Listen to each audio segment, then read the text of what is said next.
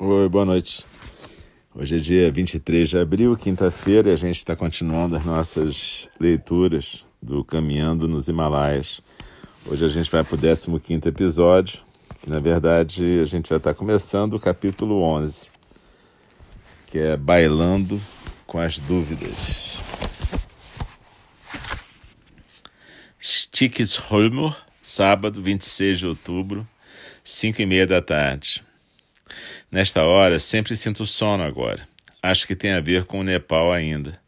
Lá seriam 11 e 21 da noite, aqui são 5 e 36 da tarde. Adoro esses horários de celular. Passeamos por aqui hoje, 3 graus centígrados de temperatura, muito vento, faz ficar mais frio. Fomos à piscina, tão bom. A Islândia tem uma característica muito aconchegante para mim. Deve ser a sensação da água quentinha. Lembrei agora que vi o Everest do avião, indo de Katmandu para Singapura. Onze da noite, mesmo dia. Tirei um cochilo de uns 40 minutos naquela hora e fomos jantar depois. Carol fez uma massa com molho de camarões, tomate e limão que ficou uma delícia. Depois vimos o filme do Quarteto Fantástico na TV local, em inglês com legendas em islandês.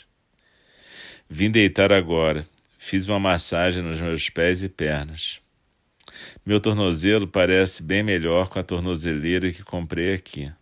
As antigas deixei no Nepal com meus amigos Sherpas. Meditei um pouco de manhã, foi bom voltar à prática formal. Meu dia a dia tem sido muito meditativo, muito silêncio e contemplação. Ser acolhido pelos dois aqui é muito bom. Não perturbam, passeamos de um jeito e num tempo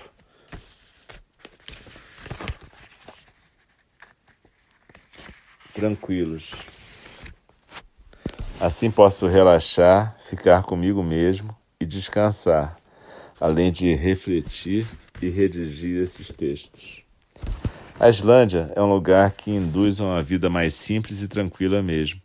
Eles vivem assim, curtem coisas e prazeres simples. Um hotel charmoso e antigo, objetos feitos à mão por artesãos locais, silêncio, tranquilidade, luzes e névoas, ventos e abrigos. Fiquei talvez com algum incômodo vendo uns posts no Facebook, algo como MDB, Meditação para o Bodhisattva Moderno.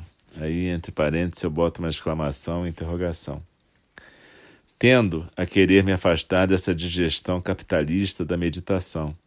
Essa manipulação nada habilidosa de um sistema totalmente anticapitalista e anticonsumista, para transformar a meditação numa técnica separada de seu contexto de despertar, de sair do sono e dos sonhos hiperconsumistas de uma pseudo-felicidade. Não tenho vocação para ser esse tipo de professor. São esses dois Caríbides e Sila da Odisseia do praticante atual. Virar um carola budista ou um cool praticante de meditação moderna. Ambos me desanimam e fico pouco disposto a ensinar. Até porque acho que meu caminho serve para mim, por que impô-lo aos demais? Posso praticar meditação e ação compassiva engajada e quem quiser pode praticar comigo.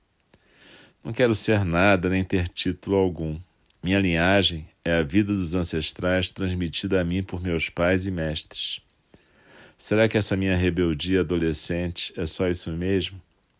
Leio meus diários dos 13, 14 anos e encontro lá esse espírito de não estar à venda.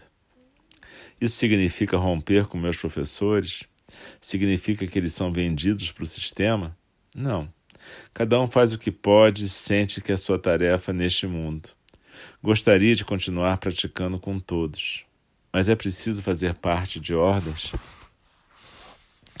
Não tenho problemas em ficar cheio de dúvidas nem de fazer questões. Pode ser que meus alunos e simpatizantes fiquem chateados, mas é assim que existo nesse momento. Claro que grupos humanos precisam de regras e acordos para funcionar. Mas a questão crucial aqui é poder e autoridade. Quem te autoriza para ensinar? Porque alguém vai contribuir para você continuar a sustentar um espaço de prática. O que é realizar cerimônias, cobrar por elas? O que é servir uma comunidade? Raspar a cabeça? andar com roupas exóticas, reforçar a transferência idealizadora, pessoas vivem e morrem praticando profundamente. O que é receber um nome de Dharma pós-morte, como homenagem, entre parênteses, paga? Tudo isso dança em minha mente e não tem uma resposta clara. Vejo um caminho na prática, no mutirão com a comunidade, na ajuda para que os oprimidos e despossuídos possam se empoderar e recuperar sua autonomia e dignidade.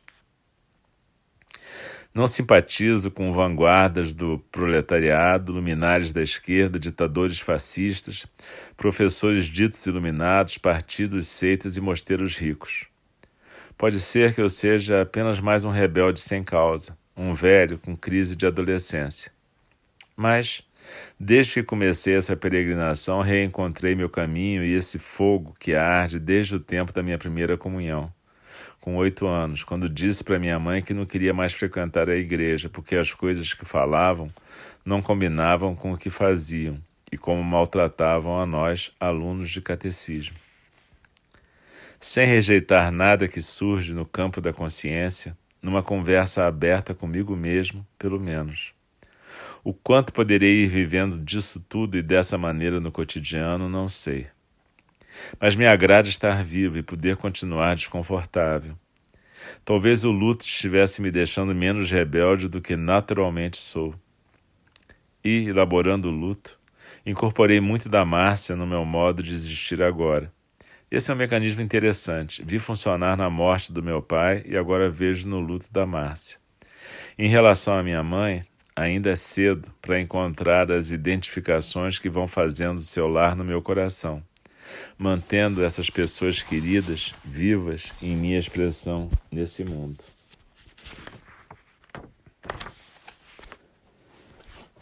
É, é, na verdade, é, esse é um mecanismo interessante do luto, né? A gente pega as pessoas que a gente gosta e quando elas morrem, a gente de repente se vê se identificando legal com elas. Eu falava muito menos palavrão do que eu falo atualmente. Meu pai era assim, né?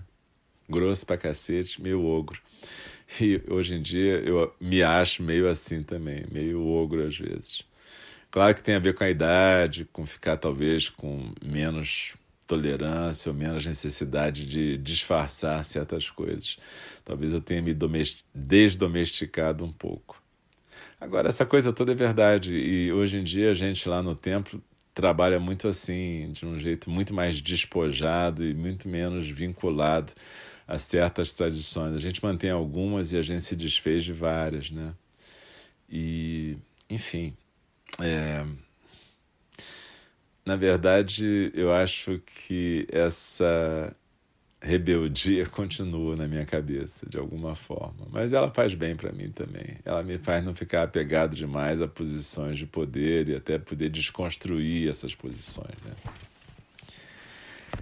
Bom, vamos continuar e Stickisholmo, domingo 27 de outubro de 2013, 10h45 da manhã. Daqui a pouco voltaremos para Geregerde. Dormi bem, tomamos um bom café da manhã. Aos poucos vou mudar minha rotina no Brasil. Trabalhar menos no consultório e viver com mais atenção plena, ao mesmo tempo mais recolhido. Tenho que conciliar trabalho social engajado, simplicidade e viver as coisas no meu tempo de vida sem correr, porque vou morrer. Morrer é certo, a hora é incerta. As coisas devem ser feitas em seu tempo adequado, nem rápido demais, nem devagar demais.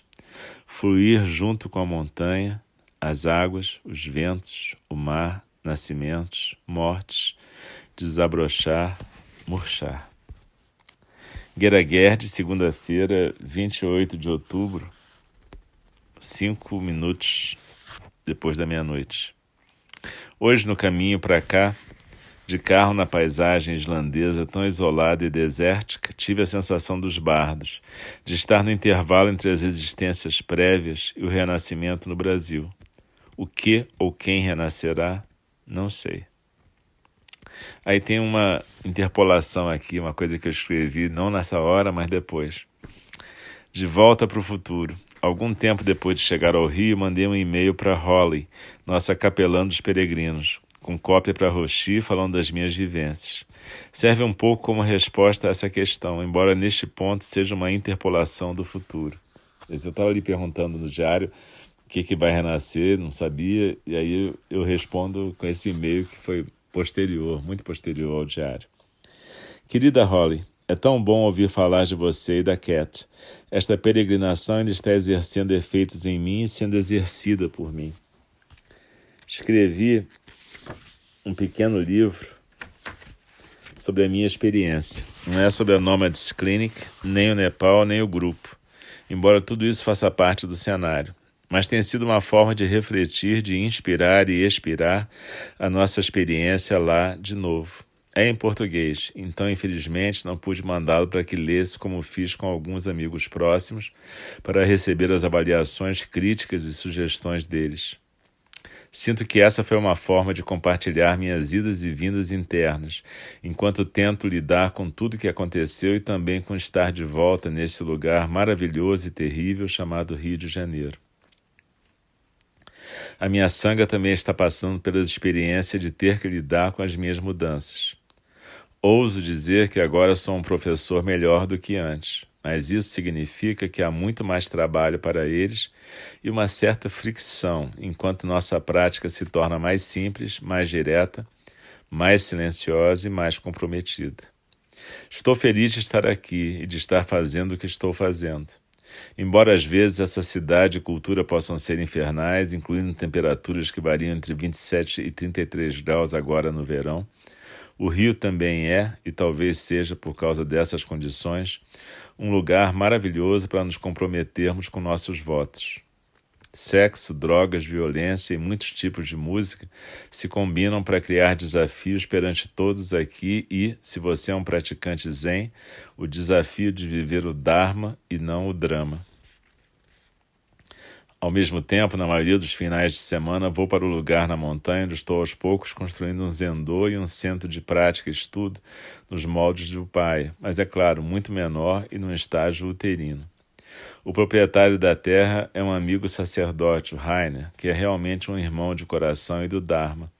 Alguém que foi um dos principais apoiadores para mim e Márcia durante o processo de doença e morte dela. Temos feito retiros, como no Rohatsu e no Ano Novo, com algumas poucas pessoas, porém dedicadas. Somos um grupo central de sete pessoas que têm praticado e plantado sementes comprometidas do Dharma aqui. Eu e eles estávamos muito inspirados pela peregrinação e pelo espírito do nosso grupo nômade. É como se pudéssemos encontrar apoio e coragem em nosso grupo, nossos Sherpas, na nossa determinação lá.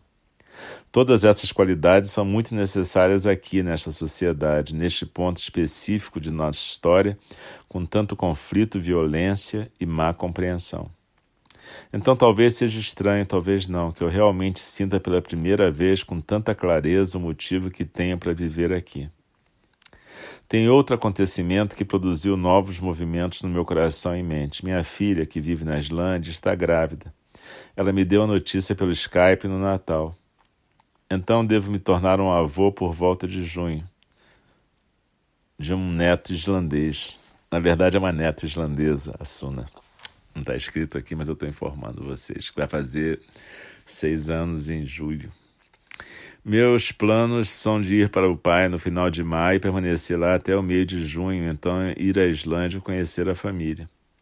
Com certeza é uma mudança ser o mais velho da família, já que a minha mãe, que era a última da, viva da geração dela, morreu há um ano e meio.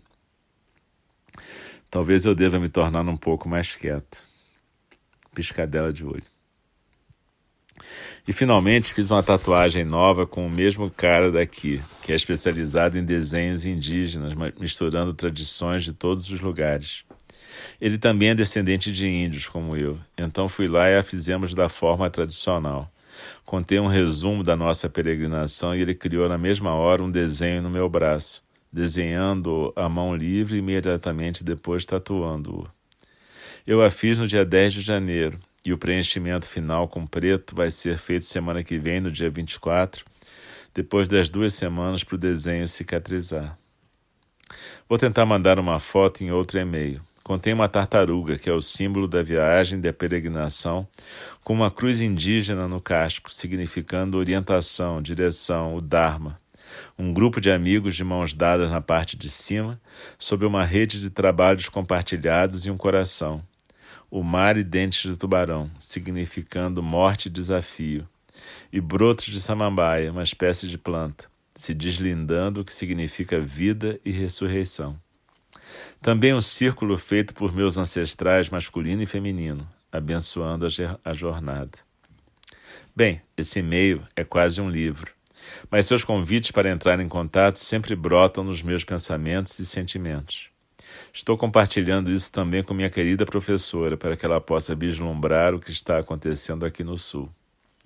Com amor e gratidão por seus ouvidos generosos, uma reverência profunda, Álcio.